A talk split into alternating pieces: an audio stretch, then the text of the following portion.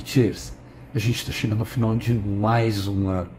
Um ano cheio de emoções. Algumas boas, outras ruins. Mas dentre as boas emoções, certamente está o nosso Nietzsche Talks, um projeto criado há três anos para a gente falar de saúde, bem-estar e qualidade de vida. Então, bora recordar o que aconteceu esse ano? No começo de dezembro, o Google divulgou as maiores buscas feitas na plataforma durante o ano de 23.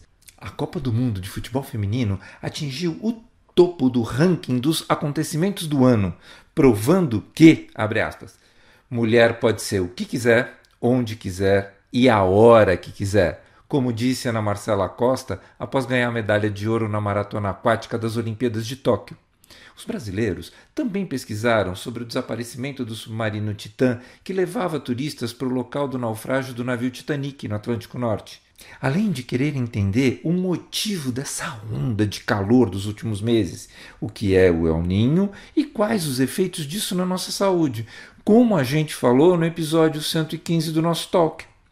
O conflito entre Israel e Hamas também pautou debates e muitas pessoas se perguntaram por que a guerra entre Israel e Gaza? E ainda quiseram saber o que é o Hamas.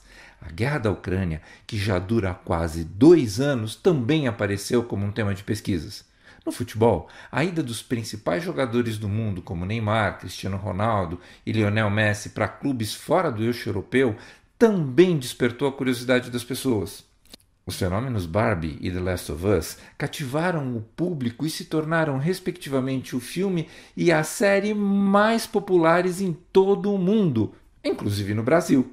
E a gente aproveitou a ocasião para conhecer Barbara Millicent Roberts, a Barbie e a sua família, além de discutir sobre os exageros nos tratamentos estéticos e a robotização da aparência no episódio 107. Coldplay e Taylor Swift lideraram as listas de shows mais buscados em 2023. Entre as comidas, os brasileiros quiseram saber mais sobre tacacá, receita típica da região norte do país que viralizou com a música Voando para o Pará da cantora Joelma. O ano de 23 também contou com perdas marcantes como a morte da jornalista Glória Maria, da Gal Costa e de Rita Lee, que comoveram todos os brasileiros, assim como a morte do ator da série Friends, Matthew Perry, e da cantora Tina Turner, que foram assuntos pesquisados no mundo todo. E falando em 2023, não dá para a gente se esquecer da inteligência artificial, carinhosamente apelidada no Brasil de IA você deve ter lido esse termo pelo menos algumas centenas de vezes ao longo do ano. Tanto que o Collins English Dictionary classificou inteligência artificial como o termo mais notável do ano. Afinal, a IA faz parte do nosso dia a dia. Os próprios resultados da pesquisa do Google funcionam baseados nela. O ChatGPT entrou nas nossas rotinas como uma ferramenta de pesquisa. Ele consegue até explicar as coisas como se a gente fosse uma criança, além de fazer poesia. A inteligência artificial também está transformando a saúde. Os algoritmos conseguem analisar extensos conjuntos de dados, aprimorando diagnósticos médicos e permitindo uma medicina personalizada com base em características de cada paciente. Ao analisar dados genômicos, a IA contribui inclusive para a descoberta de medicamentos. Sem falar na telemedicina, que impulsionada por chatbots e assistentes virtuais consegue expandir o acesso das pessoas a serviços médicos especializados. A possibilidade de previsão de surtos epidêmicos, o monitoramento contínuo da saúde e a otimização dos processos hospitalares demonstram a versatilidade da IA na promoção da eficiência e qualidade no setor de saúde. E o Amitie Talks acompanha tudo isso juntinho com vocês. No centésimo episódio do nosso Talks, nós falamos sobre o futuro da medicina e a medicina do futuro. Porque se a medicina do futuro é cheia de promessas, avanços tecnológicos, genômica, medicina regenerativa e saúde digital, tudo isso só vai dar certo se no futuro da medicina os profissionais de saúde enxergarem as pessoas como um todo e não mais fragmentadas em órgãos e sistemas. E quando a gente fala sobre viver sem carregar o peso social da velhice ou a importância de dividir a vida com amigos, a gente está querendo dizer que essas são formas de viver mais tempo e se tornar uma pessoa sem idade. E a gente discutiu isso no talk de número 113, Forever Young. Ou quando a gente fala em sermos nós mesmos, vestindo o que a gente gosta, fazendo o que a gente quiser, sem se deixar escravizar por regras estabelecidas pela sociedade, é porque, na pluralidade de corpos e pessoas que existe hoje em dia, não cabe mais definir padrões, como a gente falou no episódio 92 sobre idadismo. Claro que a aparência é o nosso cartão de visita. Num primeiro contato, o cérebro humano leva 3 segundos para avaliar se gosta do que vê e, portanto, tende a se aproximar ou se não gosta e vai rejeitar. Então, tá tudo bem valorizar a aparência e utilizar muitos recursos existentes atualmente para tê-la ou mantê-la. Assim, Cabelos brancos são ok, mas cabelos tintos também são. Rugas são sinais de experiência, mas fazer um botox não vai apagar essa experiência. E a gente trouxe essa discussão no episódio 118, a partir do artigo A Verdade Incômoda de Envelhecer na Internet, escrito pela produtora de conteúdo Joana Moura. Na verdade, a tal boa aparência é uma simples consequência de ser quem você é de entender e respeitar seus limites ou crenças, valorizando o que a vida te traz de bom e não se deixando aprisionar pelos momentos mais tristes, porque estes vão existir, mas são só momentos. De aprender a se levar menos a sério, a ter a sabedoria de rir da gente mesmo. Aliás, esse verbo é mágico, aprender. Isso mantém nosso cérebro ativo e lúcido, permitindo que a gente esteja mais conectado com o mundo que nos cerca.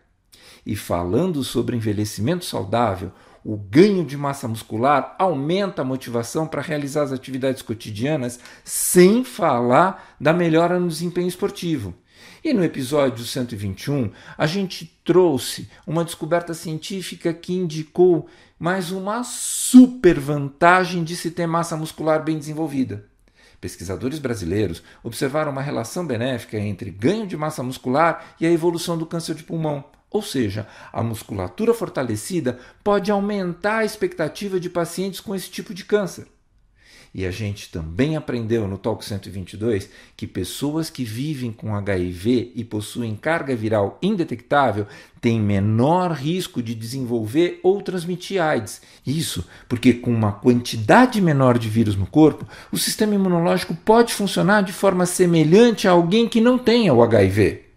Ou que em sociedades capacitistas a ausência de qualquer deficiência é vista como normal e pessoas com deficiência são entendidas como exceção.